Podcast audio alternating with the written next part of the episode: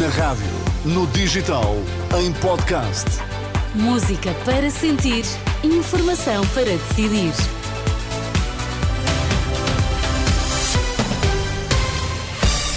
Está tudo postos para as notícias das três. Vítor, quais são agora os temas em destaque? Miguel Albuquerque deverá renunciar ao cargo de presidente do Governo Regional da Madeira.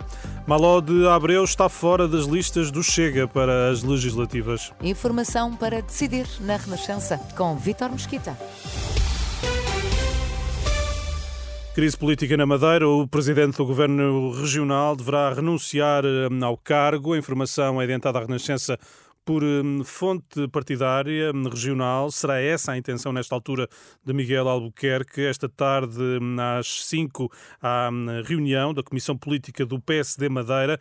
Segundo a SIC Notícias, o encontro deverá servir para escolher um substituto de Albuquerque. Entretanto, em Lisboa, no Campos da Justiça, o advogado de Avelino Farinha garante que o empresário quer prestar todos os esclarecimentos no interrogatório que começa amanhã às 10 da manhã. Avelino Farinha é um dos três detidos no âmbito da mega operação da Polícia Judiciária. Aos jornalistas, Raul Soares da Veiga assegura que o empresário está pronto a falar. Quer deixar tudo claríssimo eh, para que não haja nenhum equívoco e vai-se ver que enfim, é aquilo que parece, não é. Doutor, isso será quando? Eh, as declarações serão amanhã, sábado, às a partir das 10 da manhã.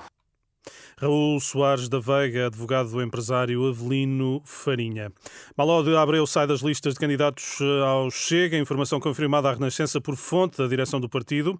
O Chega adianta que houve uma conversa cordial entre as partes e alega que não pode ter dois critérios. Em reação à agência Lusa, Maló de Abreu revela que comunicou ao Chega que não vai integrar as listas do partido, não será candidato a deputado, porque diz é um homem livre e dono do próprio destino. A decisão surge na sequência da notícia da revista Sábado, segundo a qual o ex-deputado do PSD recebeu cerca de 75 mil euros em subsídios e ajudas de custo por ter declarado residência em Luanda.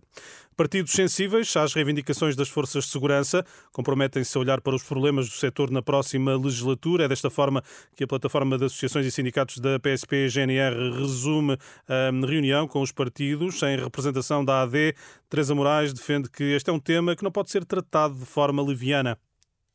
Para o PSD e para a AD, não faz sentido neste momento, no meio de uma campanha eleitoral, entrar aqui num leilão de propostas para ver qual é o partido que dá mais.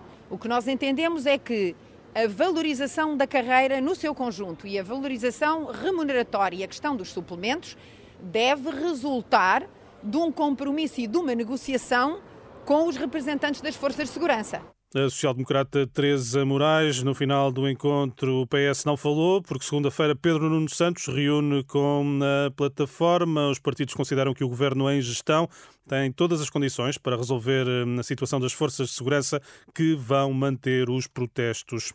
A Polícia Judiciária está a investigar a alegada sodomização de um aluno de 11 anos por oito colegas com idades entre os 13 e os 16, no interior da escola de Vimioso, no distrito de Bragança.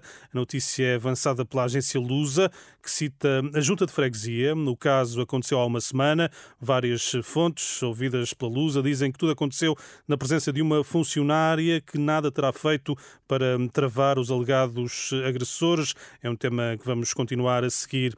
A fechar, digo-lhe que o Ministro da Saúde admite que o pico das infecções respiratórias deste inverno possa já ter passado passado, Manuel Pizarro sublinha que o país atravessa um período de maior tranquilidade em relação ao início do mês. Vítor, desejo-te um bom fim de semana. Bom fim de semana, Até Sónia.